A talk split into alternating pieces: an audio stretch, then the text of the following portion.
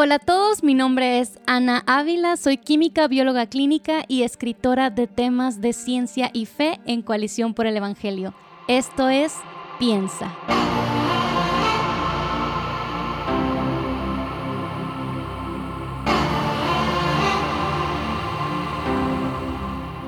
Bienvenidos a otra edición de nuestra sección de Piensa Podcast Cristianos y Científicos, donde charlamos con hermanos, hermanas en la fe que están comprometidos con el Señor y también comprometidos con desempeñarse en distintas áreas de la ciencia, la medicina y en esta ocasión nos acompaña la doctora Cornelia Hernández. Bienvenida Cornelia, muchas gracias por estar aquí. Hola, muchas gracias por invitarme. Para mí es un placer compartir contigo una vez más. Eh, de cualquier tema que yo pueda servir y ser útil para el pueblo de Dios, para mí es un placer. Y sobre todo para estar contigo, Ana. Tú sabes que me encanta hablar contigo. Ay, muchísimas gracias, Cornelia. Es una alegría compartir este tiempo contigo. Voy a brevemente leer tu biografía para que los que no te conozcan te conozcan un poquito más. Cornelia Hernández de Matos es médico, terapeuta familiar, sexual y de parejas. Sirve como consejera bíblica en la Iglesia Bautista Internacional en Santo Domingo, República Dominicana, y forma parte del equipo coordinador de Ministerio de Mujeres ESER en dicha iglesia. Ella disfruta de escuchar a otras mujeres y ver la obra de Dios en ellas en primera fila. Cornelia, por supuesto, también sirve como colaboradora en Coalición por el Evangelio y está felizmente casada con Ezequiel Matos. Y queremos también que no se les pase esta información. Su primer libro, Puro Sexo Puro, fue publicado en octubre de 2022. Ustedes ya lo pueden adquirir y se los recomendamos. Cornelia, ¿algo más que se me haya escapado de tu biografía y quieras mencionar para las personas que no te conozcan? No, realmente creo que eso es suficiente. creo que está bien. Excelente. Entonces, entremos en materia ya platiqué un poquito de las muchas cosas que haces, pero hoy quiero que hablemos un poquito acerca del aspecto de tu trabajo de la terapia sexual. ¿Qué es eso de terapeuta sexual? ¿Qué hace un terapeuta sexual y por qué decidiste especializarte en esa área? Sí, es una pregunta interesante porque muchas personas eh, no entienden muy bien ese trabajo y realmente el terapeuta sexual asiste a personas que, que necesitan desde información básica hasta intervención terapéutica en el tema de sexualidad. Entonces tiene, es muy amplio en dos sentidos. Primero, porque eh, no es solamente terapia para problemas sexuales o disfunciones, sino que también puede incluir educación e información con respecto a cualquier aspecto de la sexualidad. Y ahí está el segundo aspecto, que es la sexualidad no es solo relaciones sexuales, sino que vincula todo el comportamiento del ser humano desde su sexo, su visión, su comportamiento, su pensamiento, su identidad, su preferencia. Entonces, todos esos temas que tienen que ver con sexualidad, el terapeuta sexual debe estar capacitado para asistirlo. Pero se piensa que solamente el terapeuta trabaja cuando hay un problema sexual, pero también toda la parte preventiva, de educación, eh, el terapeuta sexual puede asistir. Y bueno, yo me especialicé en esa área eh, porque siempre el tema de sexualidad a mí me pareció algo muy interesante y muy natural en mi propia vida y en mi propia familia. Pero me chocaba mucho que en mi entorno, dentro y fuera de la iglesia, cuando yo era más joven y estaba en la universidad, cuando estudiaba medicina, me daba la, eh, cuenta que en mi entorno el tema era chocante, no era como para mí sino que la gente se sorprendía, se sentía como extraña con el tema, se acercaban a mí porque en el grupo de jóvenes de la iglesia en la que yo servía, entendía que como yo era médico, pues tenía, pues tenía respuestas a sus preguntas, pero cuando empezábamos a hablar del tema, yo notaba que la gente como que se asustaba o tenía mucho miedo o no me acababa de decir bien la pregunta. Y para mí era algo tan natural y me di cuenta que había mucha necesidad. Y eso me motivó eh, a, ser, terapeuta sexual. Yo nunca pensé llegar a donde estoy ahora. Yo pensé solamente tener información para poder servir a la iglesia y quizás estudiar otra cosa más adelante, pero Dios me llevó hasta aquí a través de ese camino y esa es la historia, corta, pero es más larga. Así es el Señor, así es el Señor que no nos da todo el camino, pero un pasito a la vez, buscando serle fieles, nos va, nos va guiando en su gracia. Gracias por compartir y definitivamente yo creo que la cantidad de veces que vamos a decir la palabra sexo o sexual en este podcast va a incomodar a muchas personas, pero necesitamos recuperar eh, estas palabras, estos conceptos y hablarlos eh, con miedo, sin miedo, perdón, a la luz de la verdad, para que, para que más personas puedan conocer la belleza del diseño de Dios en, en específicamente esta área de la sexualidad humana. Yo quisiera que nos compartieras un poco acerca de cuáles son los retos de estudiar precisamente este tema del sexo y hablar un poquito más acerca de por qué crees que las personas precisamente se incomodan tanto cuando escuchan acerca de este tema. En tu experiencia, ¿cuáles son esos retos y por qué las personas se sienten incómodas? El reto, como cualquier área de la ciencia, eh, es exactamente el nombre de este podcast, pensar. O sea, el reto que tú debes hacer cuando tú piensas o estudias el sexo es que tú no puedes tomar toda la información que está allá afuera y no utilizar tu juicio crítico y no evaluar todo lo que estás escuchando. Tienes que pensar, tú no puedes tener miedo al tema, tanto miedo que no lo toques, que no lo estudies, que no investigues, que no lo profundices, pero tampoco debes estar en el extremo de que tú todo lo que tú lees en internet, que te llega por diferentes vías, darlo como bueno y válido sin usar el juicio crítico. Y ese es el reto. La sexualidad es un tema muy llamativo, es un tema donde todo el mundo quiere opinar, donde hay muchas cosas buenas que se dicen, pero hay muchas cosas terriversadas y si tú no usas tu juicio crítico, tú no piensas, pudieras tener eh, información terriversada. Entonces, la verdad es que es buenísimo porque estudiar la sexualidad o el sexo eso es, parte es una parte de la ciencia de la salud y la ciencia cada vez, como tú sabes bien y, tú dices en este podcast, nos acerca más a Dios, nos confirma su creación, nos confirma sus propósitos. Entonces, en lugar de huir y de sentirnos incómodos, deberíamos acercarnos, deberíamos sentir que somos responsables como creyentes de saber del tema en lugar de sentirnos como que es un tema para otra persona, porque fue Dios que creó nuestros cuerpos, fue Dios que creó nuestra sexualidad, fue Dios que creó nuestras terminaciones nerviosas, todo el placer y todo lo que es la sexualidad, no solo como placer, sino como expresión del ser humano. Fue una idea de Dios, fue un diseño de Dios con un propósito de Dios. Entonces nosotros como creyentes deberíamos ser los expertos en el tema. Yo digo que el mundo debería venir a la iglesia a preguntarnos a nosotros cómo es que esto funciona. debería ser así. Sin embargo, nosotros no tenemos buena información. Totalmente, totalmente. Ni siquiera para la gente que tenemos ahí dentro, mucho menos para decirlo afuera. Entonces, creo que el hecho de que no lo asumamos con responsabilidad y con seriedad debería ponernos a reflexionar como creyentes. Sí, es, es, triste y algo que me gusta a mí recordar a las personas es que la ciencia no, no implica nada más ir a, un fenómeno, acercarte a un organismo, observarlo o hacer algún experimento, diseñar algún experimento y obtener información y ya. La ciencia también busca construir una narrativa acerca de por qué las cosas funcionan como funcionan. No es nomás observar y ya.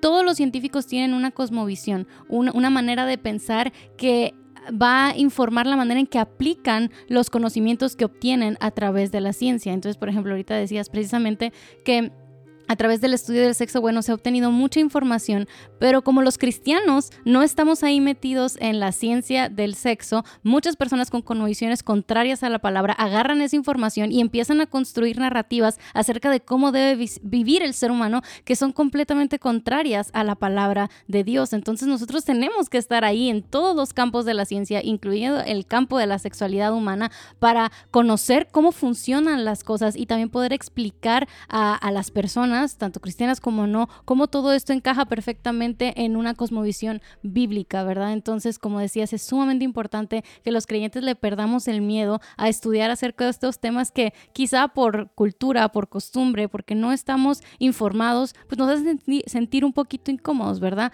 Pero, pero necesitamos ser luz en esas áreas también. Muchas gracias por, por tu trabajo que precisamente hace eso. Sí, sí. Definitivamente, todo lo que Dios creó tiene un propósito y cuando la ciencia confirma algún aspecto de la, del cuerpo humano, por solo por el tema de sexualidad, pues estamos viendo el propósito de Dios que hay detrás. Y nosotros deberíamos sentirnos fascinados e interesados en entenderlo mejor, porque tú sabes que la Biblia no es un tratado de ciencia, entonces no vamos a encontrar un montón de cosas que la mm, ciencia sí puede aportar para que nosotros podamos entender qué fue lo que Dios creó en nuestro cuerpo y cómo esas cosas pueden funcionar y cómo el pecado lo dañó y disfuncionamos, cómo lo arreglamos cómo podemos encontrar salida para sanar lo que el pecado ha roto.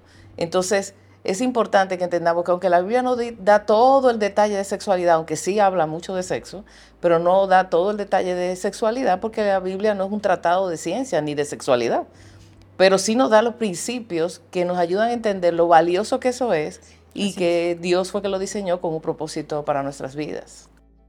Así es. ¿Tú crees que Em, en general ya hablamos un poquito acerca de cómo a veces nos sentimos incómodos respecto a este tema. y has hablado también un poquito de tu experiencia en tu iglesia local o, cuando te acercabas con personas a tu, a tu alrededor de tu comunidad respecto al sexo, pero ya, ya habiendo tenido más experiencia en el tema como terapeuta, como consejera, como líder en el Ministerio de Mujeres, ahora como autora, ¿Cómo crees que está el conocimiento de los creyentes respecto al tema de la sexualidad? O sea, platícanos un poquito de qué te ha tocado ver y por qué crees que está tan o deficiente o si está bien, cómo es que ha sido este elevado ese conocimiento o no. Sí, sí, sí. Bueno, en toda Latinoamérica, por lo que he visto con una encuesta que hicimos para el libro y por el contacto que tengo con la gente, se parece mucho a lo que ocurre en mi país. La gente pues tiene muy poco conocimiento, básicamente, de lo que es la sexualidad. Eh, de hecho, es algo como que lo creen, creen que es algo como instintivo, así como que yo respiro, yo no sé cómo que los pulmones funcionan y llevan el oxígeno a la sangre, pero yo respiro y, estoy viva. Pues bueno, la sexualidad debe ser algo que en el momento debe fluir, no sé, aparecerá un instinto natural que ocurrirá, eh, por ejemplo, en el encuentro sexual o en la manera en que mi cuerpo se va desarrollando, pero la gente no entra en el tema porque sobre todo en nuestra cultura latina y también lamentablemente en nuestras iglesias, el sexo está como teñido de algo eh, misterioso, en el mejor de los casos y a veces hasta negativo, mm. o pecaminoso, o sucio, o peligroso. Entonces como que la gente le huye al tema y no tiene información biológica ni bíblica del tema. Y, el, y en la Biblia hay mucha información eh, que Dios da acerca del sexo, de la sexualidad. Eh, el hecho solamente de que en Génesis diga que el Señor nos creó a su imagen, varón y hembra nos creó, eso es sexualidad. Mm.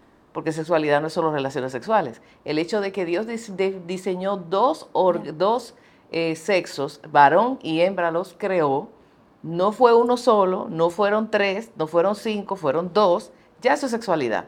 Y eso tiene un contenido profundo. El hecho de que el Señor, eh, no es bueno que el hombre esté solo, que la, pareja debe procrearse, que de la fidelidad, de la exclusividad, del no adulterio, el hecho de, del libro de Cantar de los Cantares, o sea, hay mucha información bíblica, pero esos temas es como que se, vamos a un buffet y como que ese tipo de comida no nos la servimos en el plato.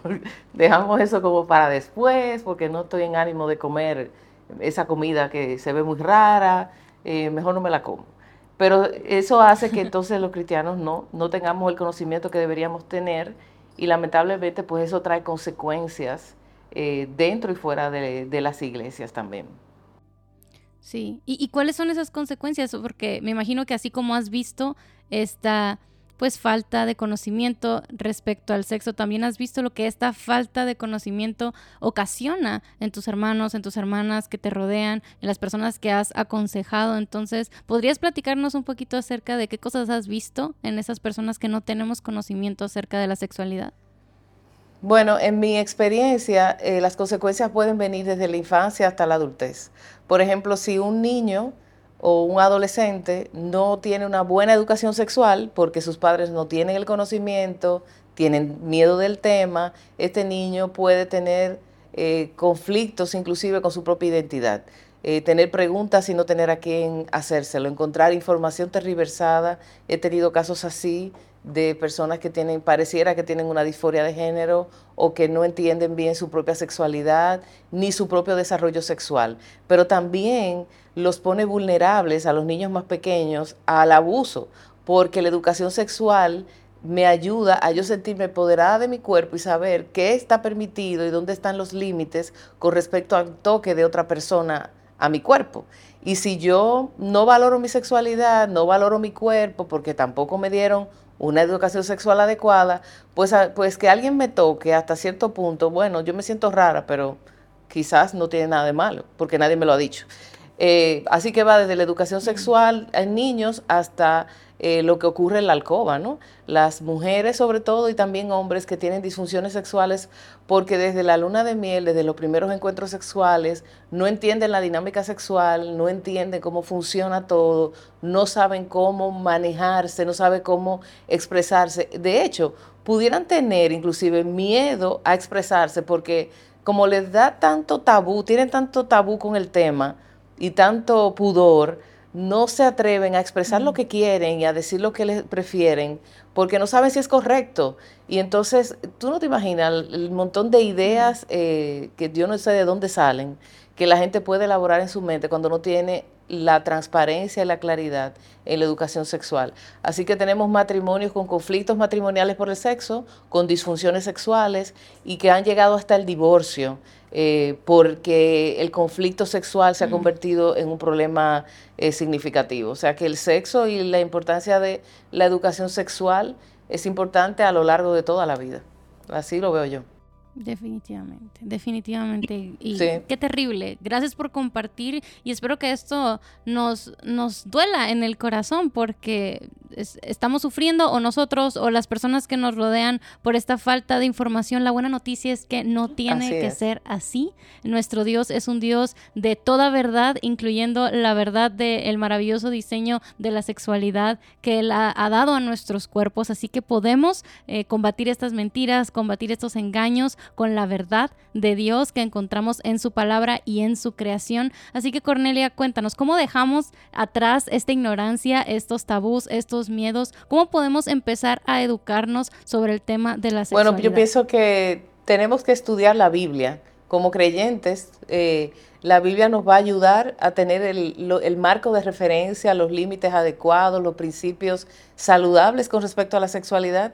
Así que debemos estudiar la Biblia con profundidad, eh, con mucho respeto en el tema, verla en su contexto, estudiar el texto original. Como estudiamos cualquier otro tema de la Biblia, así mismo deberíamos ver todos los temas que hay acerca de sexualidad en la Biblia para poder entender qué significa esto, cuál es el propósito de Dios, qué implicaciones tiene esto en el matrimonio, cuál es el propósito de Dios del placer sexual en el matrimonio y ver lo hermoso del regalo de Dios para las parejas al casarnos y también eh, ver lo importante que es la educación sexual para los niños, la instrucción a los niños y cómo los padres tienen esta responsabilidad de cuidar y velar por la salud de, de los niños. Pero yo creo que también la iglesia, los líderes, los consejeros deben estudiar sexología, no hacerse terapeutas sexuales, no es necesario llegar hasta ahí.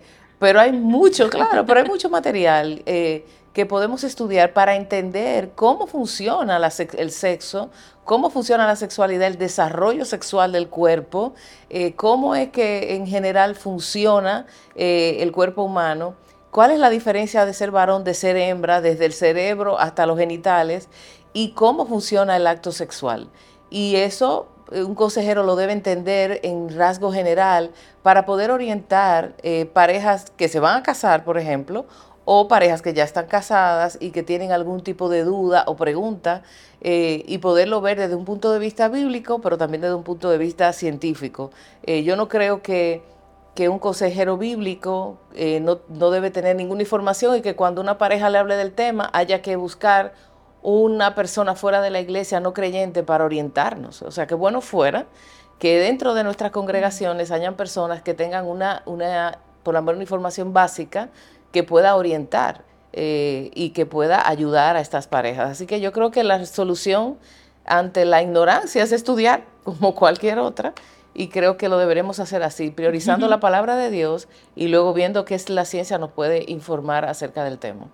Amén. Y gracias a Dios porque cada vez tenemos más recursos disponibles para poder educarnos respecto a este tema, especialmente tu libro Cornelia, Puro Sexo Puro, que ya lo pueden ustedes encontrar para que vayan documentándose al respecto, tan importante que es conocer esto. Y ahora hablando un poquito más en el contexto más actual quizá, porque Toda esta confusión acerca de la sexualidad ha traído consecuencias en nuestra sociedad. Bueno, que yo creo que no tengo que deletrear para ninguno de nosotros. Con solo ver las noticias podemos observar la confusión terrible que hay en nuestra sociedad respecto al tema del sexo y cómo debe vivirse eh, en, eh, como seres humanos. Entonces, eh, Cornelia, ¿puedes platicarnos un poco acerca de cómo educarnos nosotros como iglesia, como creyentes, nos puede ayudarnos a enfrentar a toda esta confusión que nuestra sociedad está viviendo respecto a temas de sexualidad e identidad. Sí, definitivamente, porque si no conocemos el diseño de Dios y no entendemos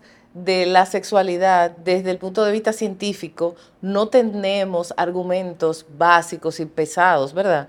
Para contrarrestar lo que están diciendo allá afuera. Porque lo que están diciendo allá afuera no es atacando a la Biblia de manera directa. Eh, todo lo que hay allá afuera lo que hace es decir cosas que no tienen base científica, que toman las cosas con medias verdades y las dicen pero nosotros entonces lo que tenemos es la palabra de Dios que es suficiente, que es valiosa, que tiene los principios, pero tenemos que también tener el contexto científico de la verdad científica que apoya la palabra de Dios para poder contrarrestar lo que hay allá afuera. Entonces, si nosotros como iglesia solo estamos diciendo, no, eso está mal porque es pecado, y es verdad, pero no le damos una explicación y no argumentamos y no establecemos una explicación que haga sentido desde el punto de vista científico, pues quedamos fuera de la discusión, quedamos como personas que están eh, están hablando de frutas y nosotros eh, estamos contestando con, no sé, con muebles, o sea, una cosa que no tiene que ver con eso y ellos no entienden. Entonces nosotros tenemos que saber y ser sabios eh, y tener la información que vaya al nivel de lo, que de lo que estamos hablando. Y por eso tenemos que educarnos y por eso tenemos que estudiar para poder contestar de manera adecuada y poder defender nuestra fe con argumentos científicos. Sí, porque el diseño de Dios para la sexualidad a veces se nos olvida que no es nomás como que, ah, pórtate bien o estas cosas están mal, no, sino que es la manera en que Dios nos formó, nos diseñó y Él sabe lo mejor para nosotros y, y, y toda esta confusión solo está trayendo... Eh, tragedia a nuestras vidas. O sea, las personas no es como que están más felices, sino que están perdidas, perdidas porque no saben cuál es el propósito de sus vidas, de sus cuerpos, de la identidad que Dios les ha dado como seres humanos creados a su imagen. Entonces no se trata nomás de, hey, pórtate bien, sino, no, Dios te diseñó de una manera especial y tienes que vivir conforme a ese diseño para, para poder estar en paz y, y, bueno, esperemos que más personas se animen a educarse respecto a estos temas, porque de verdad toda verdad es verdad de Dios y tenemos que aprender a, conocerla para compartirla con otros y que otros puedan deleitarse en esta maravillosa creación que Dios ha hecho. Sí, y, no solamente eh, para estar en paz, lo cual es suficientemente bueno, pero es importante saber que cuando yo vivo según el propósito de Dios, yo soy una persona satisfecha. Entonces, no es que te portes bien y que hagas y que obedezcas a Dios, porque si no te va, Dios te va a castigar, o si no, tú no vas a estar en paz con Dios, o porque tú estás pecando, lo cual es cierto. Sino porque cuando agradamos a Dios y vivimos según sus propósitos, encontramos nuestra mayor satisfacción y podemos disfrutar la vida y podemos tener una vida abundante. O sea, no es que te están metiendo mm. dentro de una cárcel, al contrario, te están mm. dando la libertad de disfrutar la vida. y eso, visto así, suena muy diferente, pero esa es la realidad. Y yo creo que nosotros en el tema de sexualidad también debemos aplicar esos principios. La satisfacción del ser humano está en vivir en el propósito de Dios. Amén, amén. Y sabemos que vivimos en un mundo caído, en un mundo afectado por el pecado y, y, pues hasta que Cristo venga, las cosas no van a encajar perfectamente, completamente, pero sí podemos vivir conforme a la verdad ahora, aunque a veces vivir eh, en este mundo sea doloroso, sea difícil, haya disfunciones, quizá que no encuentren remedio de este lado de la eternidad, pero sí podemos empezar a caminar según el propósito de Dios y ver cómo eventualmente eh, cuando Él regrese va a acomodar todas las cosas y esperamos ese día con ansias, pero sí podemos deleitarnos en, en, el diseño que Dios ha hecho para nuestros cuerpos, para nuestras vidas desde hoy. Así que, bueno, que que educarnos respecto a este tema nos lleve a primero vivirlo en nuestras propias vidas y también poder compartirlo con otros, porque hay tanta gente que está confundida que está perdida y que, y que necesita verdaderamente conocer a su creador. Y entonces este es un tema en el que debemos educarnos porque está resonando en todas nuestras culturas ahora mismo. Así que esperamos que se nos quite el miedo, que se nos quite la pena, porque eso es algo que Dios diseñó para su gloria. Y hablando de que Dios lo diseñó para su gloria, Cornelia, como última pregunta me gustaría saber cómo es que estudiar todo este asunto de la sexualidad humana te ha llevado a glorificar a Dios? ¿Qué, qué, cosas, qué aspectos, qué características de la persona de Dios ves a través de este tema que te llevan a decir, wow, qué asombroso es el Señor? Bueno, yo veo muchas cosas. Mira, yo veo la soberanía de Dios en definir quién va a ser varón y quién va a ser hembra. O sea, eso el ser humano lo puede definir. Dios decide soberanamente quiénes van a ser las hembras y quiénes van a ser varones de su criatura. Eso, eso me, me encanta. Dios decidió que yo fuera mujer porque él entendía que siendo mujer yo cumplía mejor su propósito que siendo hombre. Así que abrazo mi feminidad y soy feliz. Eso, eso ha sido muy bueno para mí y para muchas mujeres con las que he hablado. También yo veo la bondad de Dios al crearnos con un placer sexual que podemos disfrutar en el matrimonio, porque pudiéramos habernos, hmm. Dios pudo haber decidido que nos reprodujéramos sin placer. Sí, pero Dios no lo hizo así. O sea, fue Dios que puso todas estas terminaciones nerviosas y todos estos órganos y funciones y, hormonas y todas estas sustancias que salen del cerebro que producen placer. Fue Dios que la creó. Dios en su gracia, en su amor, en su bondad, para nosotros que no lo merecemos, nos regala algo tan hermoso como eso. Y a pesar de que nosotros no lo merecemos, en su misericordia, otro atributo de Dios, Dios nos ama, nos forma en familia, nos da un propósito eh, y utiliza el placer sexual para vincularnos como pareja y que podamos glorificarle y mostrar la unión de Cristo con la iglesia eh, en la unión matrimonial. Y cada vez que tenemos una relación sexual con nuestro esposo, las mujeres con su esposo y los esposos con su esposa, ¿verdad? Están reflejando la gloria de Dios. Eso es algo de hermoso, que nosotros podamos glorificar a Dios siendo pecadores, siendo humanos, siendo limitados. Así que yo veo la soberanía, veo la misericordia, veo la bondad y la gracia de Dios en el tema de la sexualidad y me encanta enseñarlo así, como algo que refleja a Dios también, que no es algo que está aparte, sino que es algo que está incluido en el plan de Dios para nosotros y que nosotros somos parte de su gloria al disfrutar de la vida que Él nos ha entregado. Amén, amén. Qué belleza ver cómo nuestro Creador tiene tanto cuidado en los detalles de nuestra vida e incluso en las cosas más, pues, del cuerpo, del día a día, que, que para muchos es como que, ah, hasta no sé, como trivial, Dios está glorificándose ah, ahí. Y, gracias Cornelia por ayudarnos a verlo un poco más claramente. De nuevo les invitamos a, a, revisar el libro de Cornelia Puro Sexo Puro para que sigan aprendiendo y que también puedan ayudar a otros a documentarse mejor respecto a este asunto. Cornelia, muchísimas gracias por acompañarnos hoy, de verdad, como siempre es un placer compartir contigo. No sé si tengas algún comentario más antes de irnos. Bueno, eh, darte las gracias por la oportunidad de estar aquí y animar a las personas a que puedan pensar, reflexionar y orar sobre el tema y, reflexionar acerca de su propia sexualidad, reflexionar qué piensan acerca de eso y buscar respuestas eh, que agraden al Señor y que puedan vivir plenamente sus vidas según el propósito de Dios. Pero gracias por invitarme. Amén. Amén. Y gracias a ustedes también que nos escucharon. Si encontraron eh, de bendición esta conversación, les invitamos a compartirla con sus amigos, con su familia, a darle me gusta y a suscribirse a nuestro canal de YouTube para recibir más contenido como este.